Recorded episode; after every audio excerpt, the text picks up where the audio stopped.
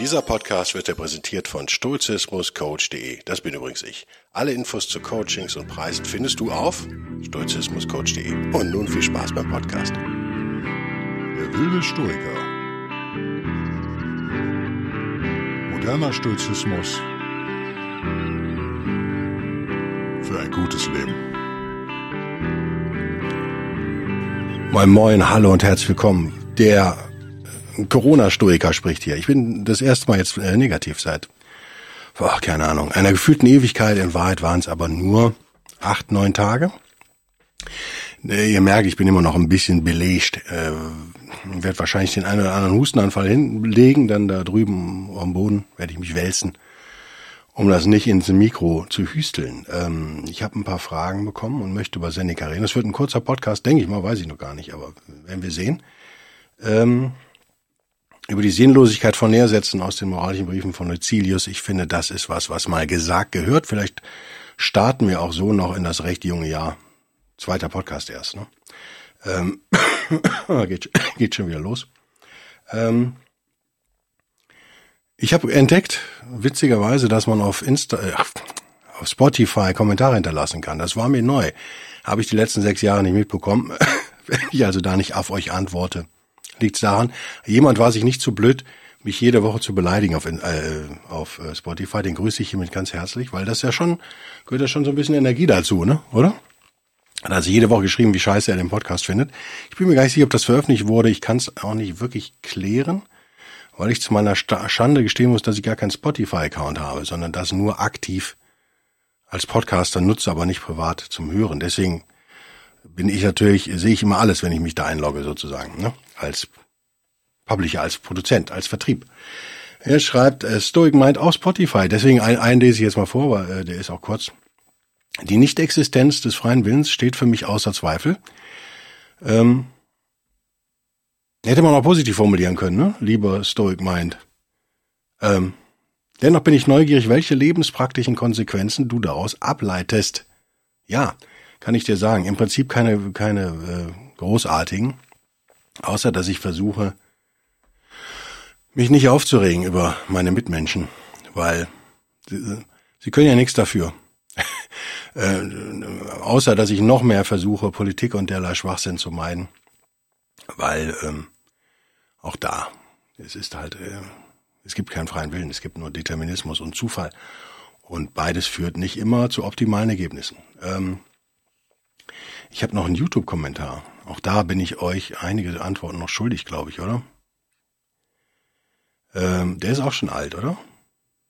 Ich habe hier einen Screenshot gemacht, da steht vor einem Tag. Den Screenshot habe ich bestimmt vor, vor einem Jahr gemacht, keine Ahnung. Ähm, Markus Aurelius schrieb, alles, was wir hören, ist eine Meinung, keine Tatsache. Alles, was wir sehen, ist eine Perspektive, nicht die Wahrheit. Was ist für die Stoiker die Wahrheit? Ja, mein lieber ähm, Markus. Hm. Passt ja recht gut in die Medienlandschaft, schreibt er, mit Verschwörungstheorien, Lügenpressen, Nachrichten, Fake News und so weiter. Smiley. Ja, also alle Bereiche, die du aufzählst, sind wahrscheinlich zur Wahrheitsfindung nicht geeignet. Das ist äh, einfach klar. Wenn wir ähm, den Bogen schlagen, auch zu der ersten Hörerfrage, dann schließe ich hier die Hörerfragen. Sind noch viel mehr, aber wir arbeiten uns da langsam durch. Ne? Äh, ich habe hier auch für euch, das wollte ich auch noch verlinken, habe ich aber noch nicht geschafft, äh, aufgrund einer Bundestagsanfrage der CDU, einer kleinen Anfrage, eine Liste von Dingen, die wir gerade fördern mit äh, Steuergeld, von dem wir ja angeblich zu wenig haben.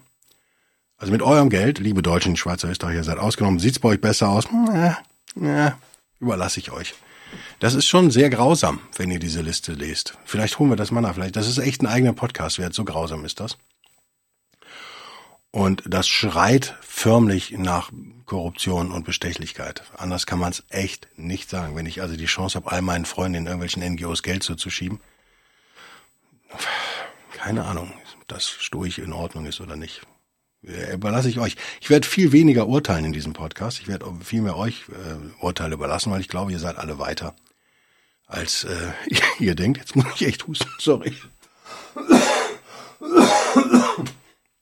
Alter Schwede, lass uns doch von diesem ganzen unerfreulichen Kram Jemand hat zu dem Thema Bauernproteste auch geschrieben, meide die Menge Seneca, ja, ist nicht dumm. Ein, einen Nachtrag habe ich noch, ich habe die französischen Bauernproteste gesehen, die natürlich viel kerniger waren als diese flaschigen Deutschen, die einfach nur Privatleute behindert haben. Liebe Bauern, liebe Deutschen, ihr habt es nicht kapiert. Ihr habt es einfach nicht kapiert. Der Feind, euer Feind ist der Staat. Aber wahrscheinlich denkt ihr, er ist euer Freund, weil ihr immer gefördert wurdet und gerne Subventionen bekommt. Aber nicht der Guido in seinem Auto ist euer Feind. Die Privatleute solltet ihr um Unterstützung anflehen, Ihr wollt, dass wir euer Zeug kaufen, ihr solltet nett zu uns sein. Die französischen Bauern waren insofern wesentlich geiler, die haben nämlich Gülle vor Regierungspaläste gekippt und Autoreifen angezündet vor Bürgermeisterhäuschen, was also offiziellen Gebäuden. Was wesentlich cleverer ist, weil darum geht's, ist der Kampf gegen den Staat. Was nicht so geil ist, wo sie meine Unterstützung definitiv verlieren, ist, sie hatten so drei große Kernforderungen. Eine davon war, ähm, dass sie geschützt werden wollten vor billigen Importen. Oh ja, da sackt das Herz dann so ein bisschen zusammen, ne? oder? Die französischen Bauern wollen also, auf gut Deutsch, wollen sie vor den spanischen Bauern geschützt werden. Haben ja auch da die Grenzen blockiert und so weiter. Schreien also auch nur nach einem starken Staat, wollen auch nur den freien Markt aushebeln, wollen sich dem nicht stellen. Das ist eine echte Enttäuschung, liebe französische Bauern. Ich bin zutiefst von euch enttäuscht. Anders kann ich nicht sagen. Ihr seid ein bisschen besser als die deutschen Bauern, die immerhin, ihr immerhin demonstriert ihr vor den richtigen Orten. Also das habt ihr schon mal hinbekommen. Ihr habt die richtigen Orte gefunden. Also das ist was, was die Deutschen nicht so richtig hinbekommen haben, habe ich gemerkt. Äh, Städte lahmzulegen macht gar keinen Sinn. Ne? Also meine Sympathie habt ihr dadurch echt verloren. Ähm, Privatleute zu bestrafen, die dann nicht zum Arzt kommen und so weiter, ist einfach nur hohl. Ihr seid genauso wie irgendwelche Klimafreaks. In meinen Augen. Ihr habt nichts erreicht dadurch. Äh, meine harte Kritik an den deutschen Bauern. Ähm, aber ich habe dazu, glaube ich, alles schon gesagt im exklusiven Stoiker geschrieben. Ich konnte nicht reden, weil ich nur gehustet habe. Ich habe es, glaube ich, alles schon geschrieben, wer da auf Patreon ist.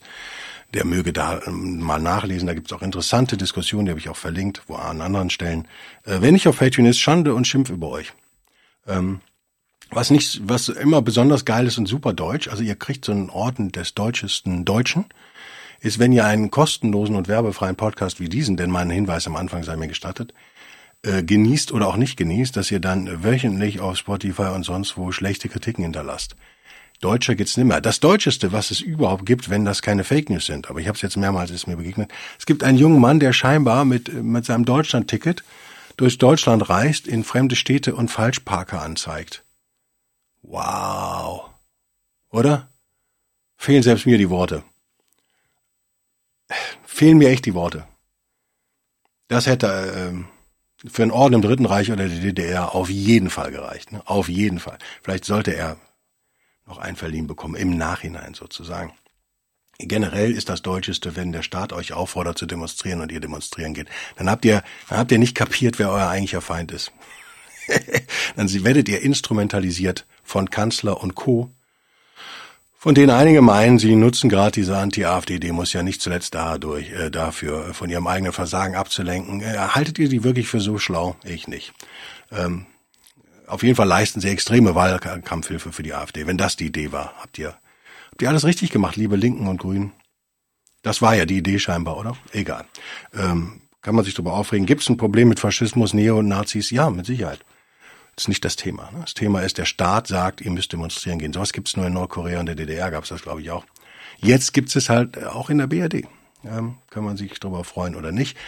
Fakt ist, alle suchen Orientierung, alle wollen Halt, alle wollen Klarheit, alle wollen Lehrsätze. Und das bringt mich nahtlos zu den moralischen Briefen von Seneca, bevor wir uns mit noch mehr Idioten umschlagen. Lass uns doch mal hören, was ein kluger Mensch zu sagen hat. Äh, in meiner ganz bescheidenen Übersetzung äh, Brief 33 über die Sinnlosigkeit von Lehrsätzen, exakt.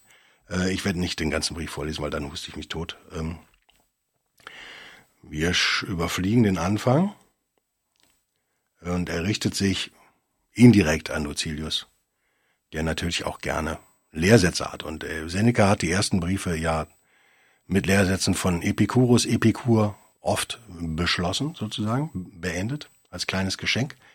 Und das hat er dann irgendwann aufgehört. Und hier schreibt er, dass Lucilius geschrieben habe, er solle doch damit weitermachen. Ähm, Seneca sagt, na ja, jetzt sind wir bei den Stoikern gelandet, nicht mehr bei den Epikureern. Die Stoiker sind wesentlich anarchistischer natürlich als die Epikureer, wo alles ja dem großen Meister Epikur am Ende zugeschrieben wird.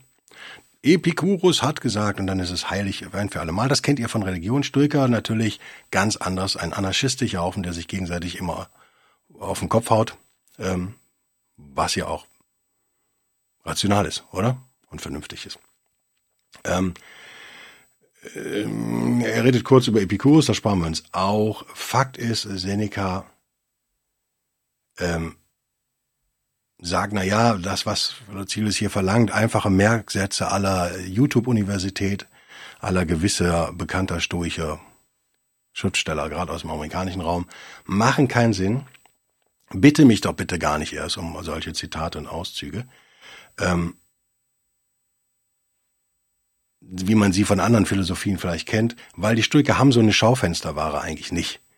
Und wir täuschen auch äh, wörtlich noch, also wir haben also wieder Schaufensterware, noch täuschen wir den Käufer in der Art, dass er, wenn er unser Geschäft betritt, nichts anderes als das findet, was im Schaufenster ausgestellt ist. Genau. Wir erlauben es den Käufern, ihre Muster von überall her zu bekommen. Mhm.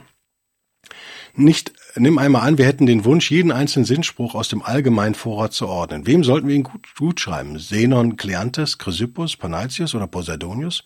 Wir Stoiker sind keine Untertanen eines Despoten. Jeder von uns erhebt Anspruch auf seine eigene Freiheit. Wichtig. Wichtig und Dankeschön, lieber Seneca, dass du all das, was ich 170 Podcasts hier schon predige, damit wunderbar in zwei Sätzen zusammenfasst, oder? Das, ihr merkt, das war jetzt an meine Kritiker in der Stoa gerichtet. Ähm, bei ihnen, damit meint er natürlich die Epikureer in dem Fall, ähm, Hingegen wird alles, was Hermarchus oder Metrodorus sagen, einer Quelle zugeschrieben. In dieser Bruderschaft wird alles, was irgendjemand sagt, unter der Führung und absoluten Autorität eines Einzelnen gesprochen. Egal wie wir uns anstrengen, ich behaupte, wir können nicht aus einer so großen Menge gleich guter Dinge herauspicken. Und dann zitiert er, Jesus. Wo auch in, immer du blickst, du wirst auf etwas stoßen, das sich vom Rest abheben könnte, wenn der Kontext, in dem du es liest, nicht ebenso bemerkenswert wäre. Das ist genau das Problem. Wir reißen die Dinge aus dem Kontext. Das macht bei den Stölkern in der Tat oft keinen Sinn. Gib deswegen die Hoffnung auf, fleht, äh, fleht Seneca Lucilius an. Und ich fliehe euch an.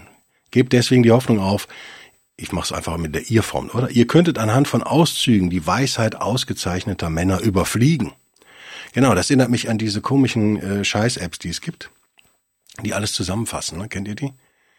Die Bücher so zusammenfassen in zehn Minuten äh, äh, Podcast oder so. Kann man machen, kann man aber auch lassen.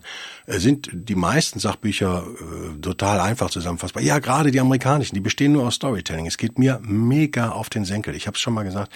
Ich ähm, habe jetzt einige psychologische Fachliteratur sozusagen gelesen zwangsläufig amerikanische Literatur, weil da halt die, die, die Pros sitzen und forschen.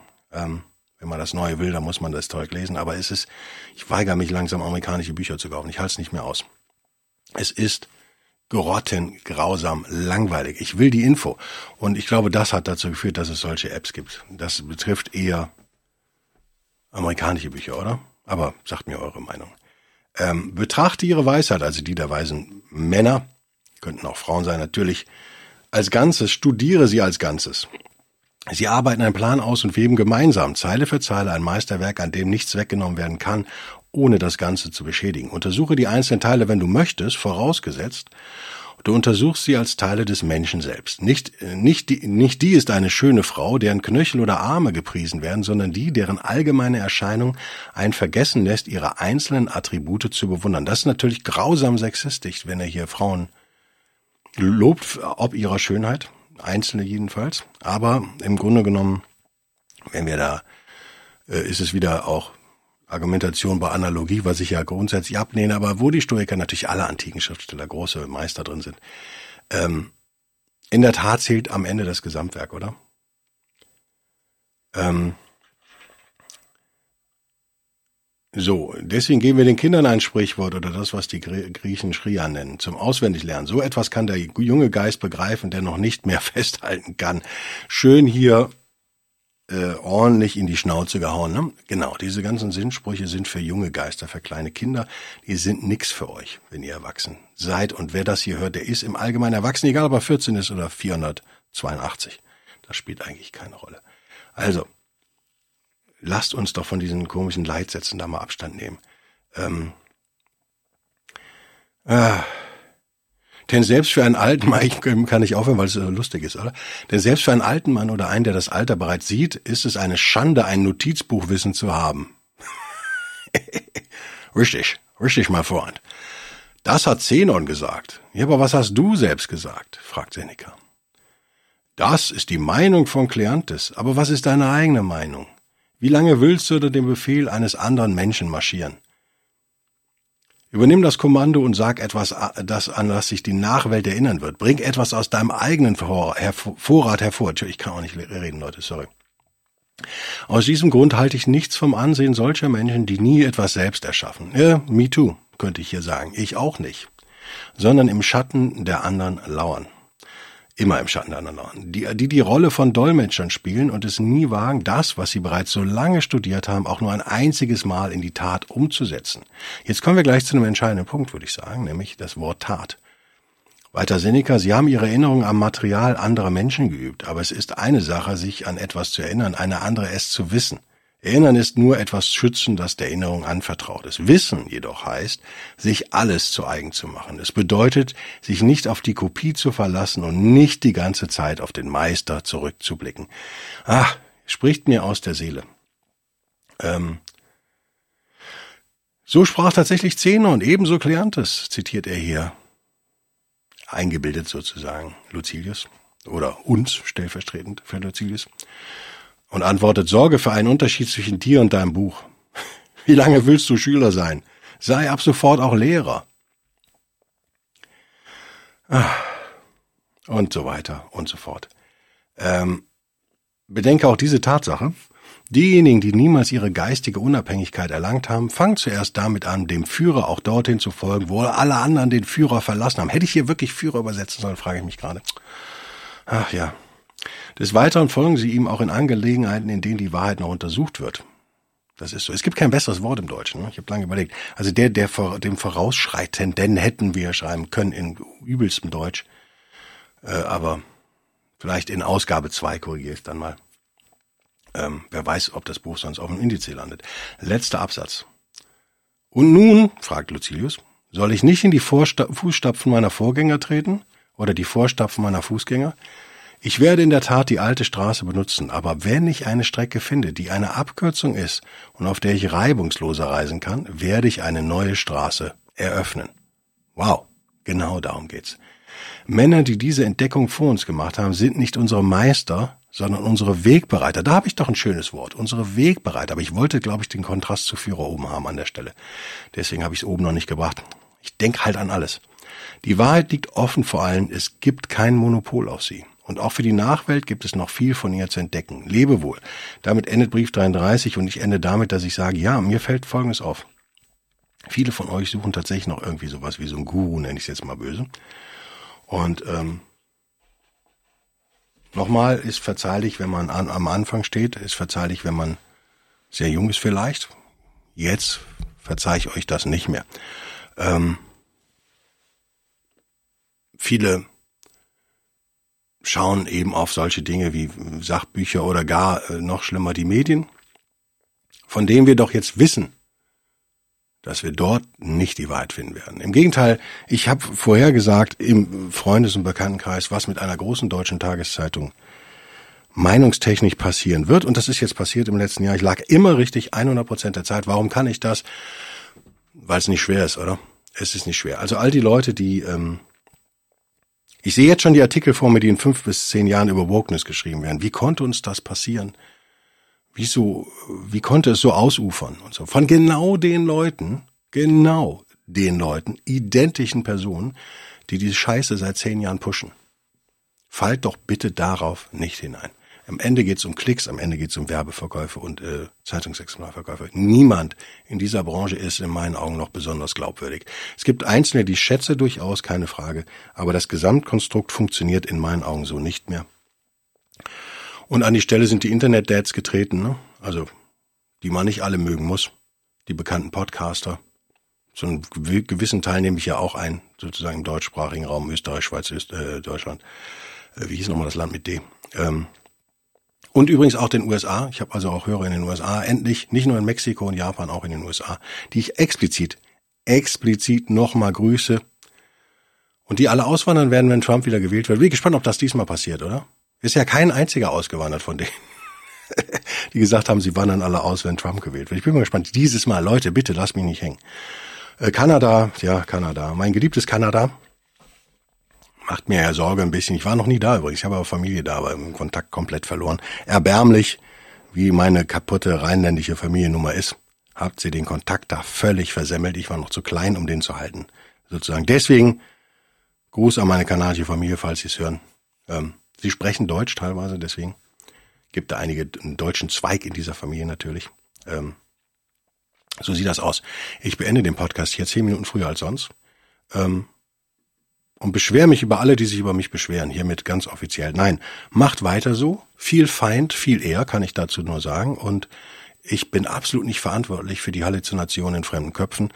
Das Thema ähm, ist so unfassbar wichtig gerade. Das Thema Halluzination und, äh, und Beeinflussung im öffentlichen Raum anhand dieser Demos, die überall stattfinden, sehr gut zu erkennen, anhand vieler anderer Dinge auch sehr gut ab, abzulesen. Und ich glaube, ihr unterschätzt es massiv Ihr unterschätzt es massiv. Vielleicht liege ich auch falsch. Vielleicht machen wir mal eine eigene Podcast-Reihe. Vielleicht machen wir es aber auf Patreon. Ähm, den hervorragenden sturchen Unterstützern dieses hervorragenden sturchen Podcasts danke ich natürlich explizit noch einmal an dieser Stelle. Ich wünsche euch alle eine Corona-freie Zeit. Es ist nicht grauenhaft schrecklich, aber es war auch nicht so lustig, das vielleicht zum Abschluss. Ich hatte also schon Schüttelfrost und sowas. Also mir ging's doch relativ dreckig, aber nicht super dreckig. Also es war auszuhalten, aber es war so ein bisschen nervend. Ich hatte es allerdings, glaube ich, echt noch nie. Hab schon ein bisschen gedacht, vielleicht bin ich ja immun gegen Corona und frage mich und frug mich im Fieberwahn im Bettchen warum niemand die chinesische Volksrepublik verklagt aufgrund der Corona-Schäden. Nein, Quatsch. Würden wir natürlich niemals, niemals würden wir das machen. Bis nächste Woche gehabt euch wohl äh, oder übernächste, nächste Woche auf Patreon. Bis dann. Tschüss.